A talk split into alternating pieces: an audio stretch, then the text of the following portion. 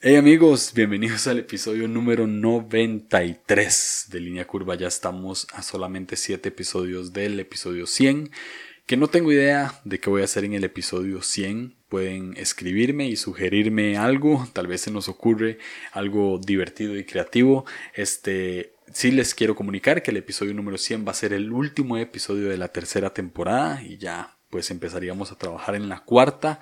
Este, también una vez termine la temporada voy a estar subiendo contenido exclusivo en Patreon. Entonces si quieren apoyar en Patreon eh, lo pueden hacer, patreon.com slash Julio Navarro y ahí pues van a seguir escuchando esta dulce voz mientras no están otras plataformas digitales.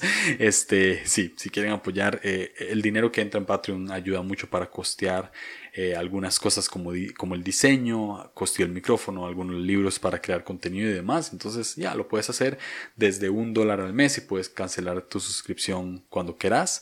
Y nada, este, el último anuncio que tengo antes de empezar eh, este episodio es que ya pueden escuchar este podcast en Enlace Plus. Pueden entrar a su aplicación de Apple eh, Apple Store o Google Play y descargar Enlace Plus totalmente gratis, no tienen ninguna suscripción ni nada y ahí pueden acceder a línea curva. Además, estoy subiendo algunos artículos ahí. Este, llevo uno, creo que pronto estaré subiendo más. Entonces, si quieren también leerme, lo pueden hacer eh, por medio de Enlace Plus.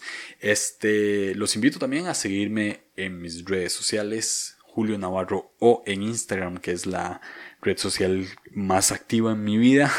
y si van al link de mi video ahí también pueden acceder a Enlace Plus y a cualquier otra plataforma digital donde pueden escuchar este podcast y también pueden ir directo a Patreon. Entonces, eh, sin más que decir, inicio con este episodio en honor a Kino, el creador de Mafalda, este, que es eh, de las mejores cosas eh, que existen en el mundo. De verdad que sí, la, las tiras cómicas de Mafalda son increíbles y bueno, eh, este es un homenaje a Kino que, que falleció hace, hace unos días. Entonces, sí, este, este episodio es, eh, se llama El Mundo según Mafalda y es muy similar al, episodio anterior en cuestión de formato. Escribí algo, lo leí y después lo comenté.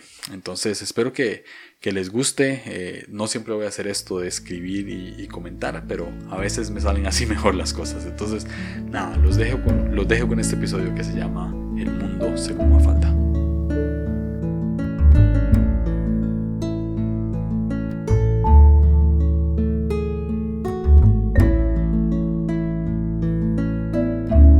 De niño crecí escuchando risas ocasionadas por una historieta. Cada día el periódico traía tiras cómicas en blanco y negro, presentando a un personaje muy peculiar. Este cómic no narraba las hazañas de Superman o Batman, tampoco las aventuras de Spider-Man o Hulk. De hecho, no habían superhéroes acá, o al menos no como estamos acostumbrados a verlos. Estas páginas grises mostraban una niña de unos seis o siete años. Se llamaba Mafalda y tenía cinco amigos. Susanita, Felipe, Miguelito, Manolito y Libertad. Y al tiempo, sus papás tuvieron para ella un hermanito, Guille. Mafalda asombraba y aturdía a los mayores con sus peculiares preguntas, tales como ¿Pensaron alguna vez que si no fuera por todos nadie sería nada? U otra con tono más político que decía ¿No sería más progresista preguntar dónde vamos a seguir en vez de dónde vamos a parar.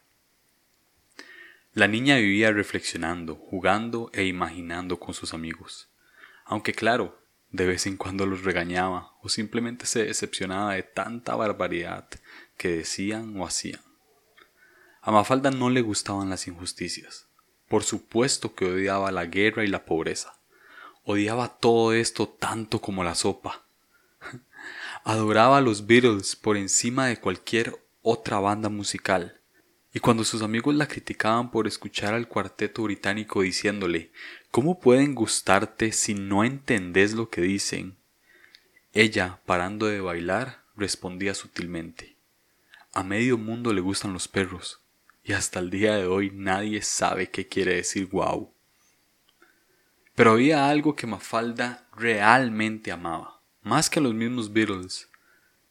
Mafalda tenía una relación profunda con el mundo. Soñaba con él, le presentaba la paz y le hacía promesas de esperanza. Para sentir que lo tenía cerca, Mafalda se adueñó del globo terráqueo de su casa. Decía que era una maqueta, claro, porque el original era un desastre. Para Mafalda el mundo estaba enfermo. Lo tenía en una camilla de hospital unos días. Otro día lo vendaba y le tomaba la temperatura. Se acercaba y le decía con una caricia, sana, sana, colita de rana. Si no sana hoy, sanará mañana. A veces se resignaba y le ponía un letrero que criticaba.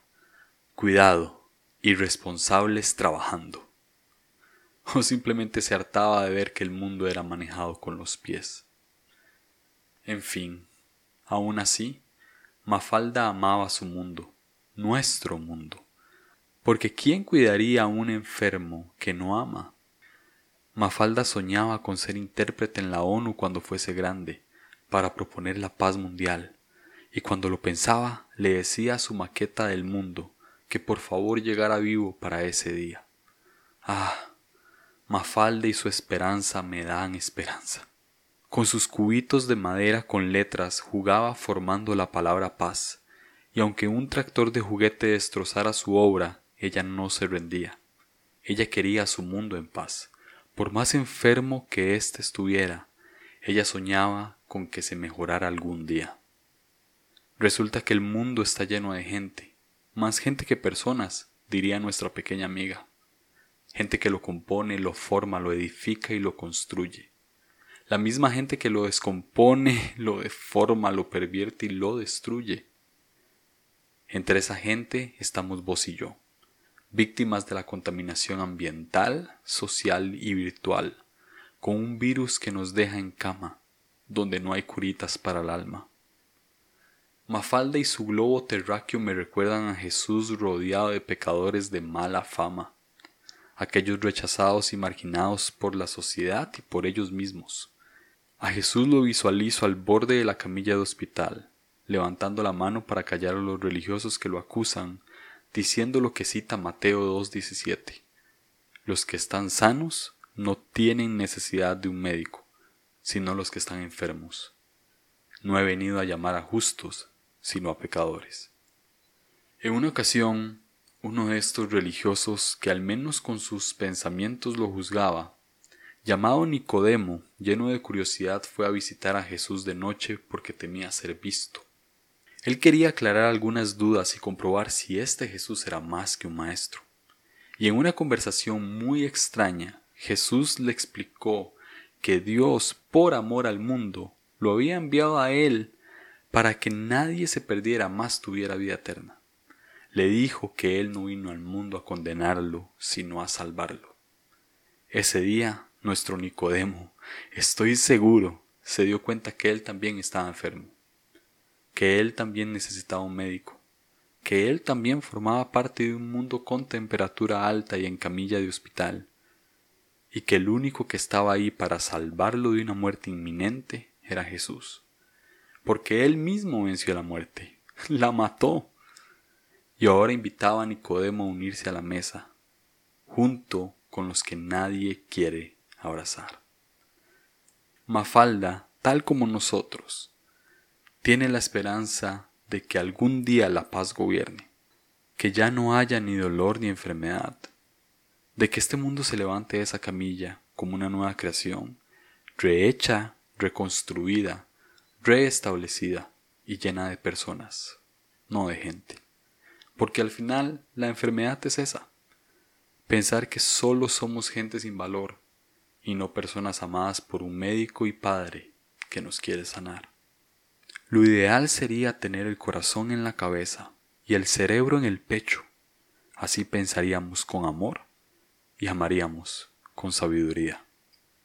Palabras de Joaquín Salvador Lavado Tejón, conocido como Quino y padre creador de Mafalda nacido el 17 de julio de 1932 y fallecido el pasado 30 de septiembre del 2020. Esto que acaban de escuchar fue algo que escribí en honor, supongo, en homenaje a Kino, eh, a este creador de, del personaje Mafalda que básicamente me ha volado la cabeza desde, desde que la leo. Eh, me compré un libro que se llama Todo Mafalda hace unos 5 o 6 años y es de las mejores inversiones que he hecho en mi vida, de verdad. Es, es, un libro grueso, grande, que tiene todas las tiras cómicas. Y cada vez que lo abro, eh, además de sentirme niño otra vez, me siento como el adulto ideal. me siento como el adulto que, que quisiera ser. Aprendo demasiado, reflexiono demasiado. Me lleva muchísimo a meditar. Y, y sobre todo, Kino, a través de Mafalda, me ha enseñado a ver el mundo de una manera muy distinta. Me ha enseñado que el mundo sí está enfermo, sí está en crisis, sí está manejado, como dice Mafalda, con los pies. sí, sí, es, sí es un mundo que gira y gira y gira sin detenerse, del cual todos nos queremos bajar. O de una manera, y aquí abro comillas, más cristiana hablando, cierro comillas, todos quisiéramos escapar. Sin embargo, este mundo, y ya lo he dicho en episodios anteriores, está conformado por todos nosotros. Y algún día tenemos la esperanza de que vaya a ser rehecho, como decía N.T. Wright en su libro Simplemente Cristiano. Todos tenemos la esperanza de que algún día sea establecido por completo el reino de los cielos aquí en la tierra que el cielo y la tierra se traslapen y que vivamos en paz y en tranquilidad, donde ya no haya llanto ni dolor. Cuando Jesús en Juan 3:16 dice que Dios de tal manera amó al mundo, se está refiriendo no solamente al mundo físico como creación, sino a nosotros, a nosotros que somos el mundo, que lo formamos. Y Él dice que vino para salvar al mundo y no para condenarlo. Por más triste que veamos al mundo, por más enfermo que veamos al mundo, por más tragedias que leamos en las noticias, que veamos en las redes, por más cosas que estén sucediendo, este mundo es amado por Dios. Porque este mundo somos nosotros, somos todas las personas. Y claramente si el mundo está enfermo es porque nosotros también lo estamos.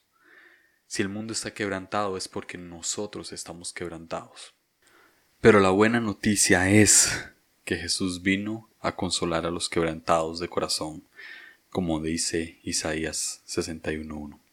Entonces, sí, podemos ver que el mundo está mal, que nosotros estamos mal, pero también podemos ver que Jesús vino por los que estaban enfermos, por los que estaban mal, no por los que tenían necesidad de un médico que en mi opinión creo que no es ninguna persona viviente. Todos estamos quebrantados y todos tenemos nuestras sombras y sí, todos necesitamos un médico. Y lo único que tenemos que hacer, siento yo como humanidad en estos momentos, es confiar en ese médico, confiar en que él lo está haciendo bien, confiar en que él realmente está vendando nuestras heridas y que está trabajando en nuestras vidas. Um, no, es, no es momento para criticar, no es momento para juzgar a nadie, no es momento para, para enfermar más lo que ya está enfermo. Cuando nosotros tratamos de sanar las cosas, al final terminamos empeorándolas. ¿sí? Creamos antibióticos que en realidad lo que traen son consecuencias secundarias y nos enferman más y nos agobian más y nos afligen más. A veces queremos jugar de Dios y, queremos arreglar todo sin saber que más bien lo estamos destruyendo porque tenemos un problema y se llama ego y, creemos que cada uno de nosotros tenemos la verdad absoluta y que cada uno de nosotros podemos arreglar el mundo sin embargo, eh, el doctor es Jesús, el médico es Jesús. Y sobre todo nuestro Padre es Dios. Él sabe cuáles son las motivaciones de sus hijos. Él sabe que a veces nos motiva el ego, nos motiva el orgullo. Él sabe que nosotros peleamos constantemente por ver quién tiene la razón y quién no tiene la razón. Él sabe que nosotros queremos que Él esté de un bando y no del otro. Él lo sabe, Él es nuestro papá. Y actúa muchísimo mejor que cualquier papá aquí en la tierra. Él sabe cuáles son nuestras motivaciones y sabe cómo trabajar en nuestras vidas. Entonces, dejémoslo actuar. dejémoslo ser. Dejemos que, que Dios sea nuestro Padre. Dejemos que Dios sea nuestro médico. Dejemos que Él transforme nuestro corazón. Nosotros no podemos transformar el corazón del hombre, por lo tanto no podemos cambiar el mundo. El que puede hacer eso es Dios. Y creo que lo está haciendo. Tengo la fe y la esperanza de que así es y que algún día va a venir y vamos a ver su obra completa. Él, él sigue trabajando. sí, sigue trabajando en nosotros, sigue trabajando en nuestros quebrantos, sigue trabajando en nuestras debilidades, se sigue fortaleciendo en nuestras debilidades y lo hace de una manera tan exquisita, tan preciosa, lo hace con gracia, lo hace con amor, lo hace con paz, que sobrepasa nuestro entendimiento. Entonces, tal vez el mundo según Mafalda es un mundo enfermo, tal vez el mundo según vos o según yo es un mundo quebrantado, es un mundo que no tiene vuelta atrás, pero tal vez el mundo según Dios es un mundo amado y es un mundo con esperanza y es un mundo que aún no ha llegado a su fin, sino que más bien está iniciando un nuevo comienzo. Sí. Cuando los apóstoles decían Jesús viene pronto, estoy casi seguro. No sé si voy a decir alguna estupidez aquí, me pueden, no sé, corregir, no sé, los teólogos, pero, pero estoy casi seguro de que no lo decían con, con un tono de temor para que la gente se asustara. No, no, no predicaban de Jesús viene pronto solamente para que la gente se arrepintiera y dejara de hacer cosas malas. No, yo creo que lo decían con un tono de esperanza. Hey, Jesús viene pronto y viene a arreglar este caos que hemos hecho. Jesús viene pronto y viene a establecer su reino y la voluntad del cielo va a ser hecha aquí en la tierra. Lo decían con tono esperanzador. Y sí, Jesús viene pronto. Ya. creo que Jesús viene pronto. Creo que creo que desde hace dos mil años Jesús está viniendo y está estableciendo su reino. Lo está haciendo por medio de personas de carne y hueso como vos y como yo y algún día lo veremos descender y, y será Él por completo. Entonces, ¿qué tenemos que hacer? no mucho, creer, tener fe, eh, ser generosos, dar amor a todos, tratar de construir un mundo ambientalmente mejor, socialmente mejor, virtualmente mejor, pero sobre todo esperar y tener fe de que de que Jesús viene, de que Jesús viene pronto y de que este mundo es amado 100% amado por Dios. No está condenado, está a salvo por Dios. Nos escuchamos.